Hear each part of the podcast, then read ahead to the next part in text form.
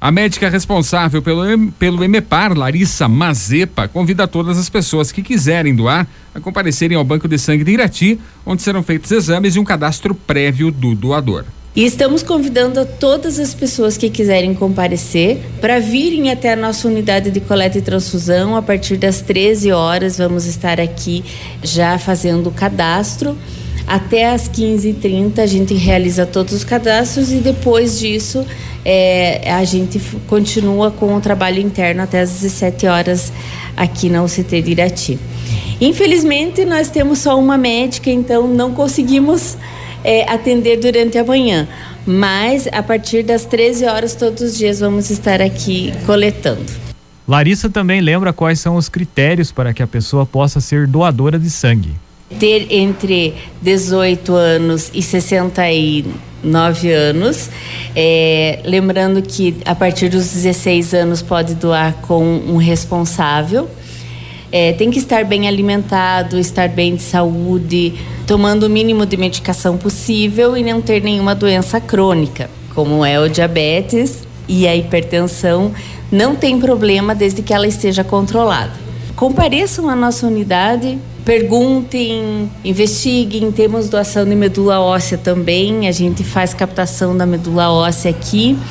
É feito um cadastro num instituto que chama Redome, que é um cadastro nacional, que também é consultado internacionalmente, mas é um cadastro nacional de doação de medula. Então, cheguem até a nossa unidade e perguntem quais são os critérios, venham e compareçam para que essa doação possa ajudar a que mais vidas possam prosseguir através do sangue.